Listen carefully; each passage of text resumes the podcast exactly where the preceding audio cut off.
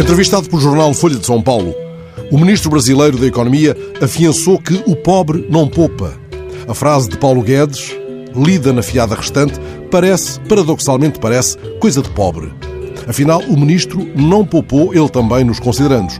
O menino deste cedo sabe que é um ser de responsabilidade quando tem de poupar, disse ele, abrindo uma nesga do milheiro intelectual conquistado na escola de Chicago.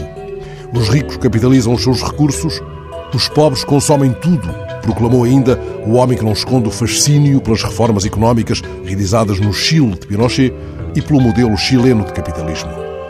Já não bastava ao ministro o esforço insano de conseguir para as suas hostes a passagem segura pelo sonegado buraco da agulha, ei-lo, entretanto, consumido pela dissipação, pelo esbanjamento, apoquentado ainda pelos que não têm onde cair vivos. E são tantos os pobres, tantas as arrelias que provocam ao mestre da macroeconomia, em tempos considerado, por outro guru da banca, um zico do mercado. Dizem os seus próximos que ele enriqueceu, mas não gosta de ostentar. Espécie de patinhas agressivo, ele desconsidera a capacidade do pobre em acrescer pecúlio, dando de barato que metade da população sobrevive com o equivalente a menos de metade do salário mínimo no mercado de trabalho marcado como brasileiro pela informalidade. Para o Zico do mercado, pobre é incompetente em pé de meia.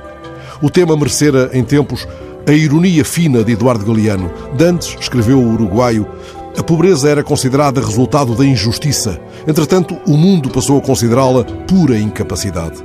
No caso improvável de ter tropeçado na ironia de Galeano, o artilheiro da capitalização terá traduzido à letra. Para ele, a ironia será um luxo de perdulários e o desgoverno dos pobres, pura incompetência. Compreendo o ávido Guedes. Há dias vi um pobre a comprar uma raspadinha, aliás, duas. Pela cupidez da sua expressão, pressenti na criatura um vaza-barris. Ali estava alguém escandalosamente pobre e incompetente se tivesse poupado na Estroina, teria talvez podido amealhar para o ingresso na Web Summit. A esta hora, sabe-se lá, já tinha montado uma startup.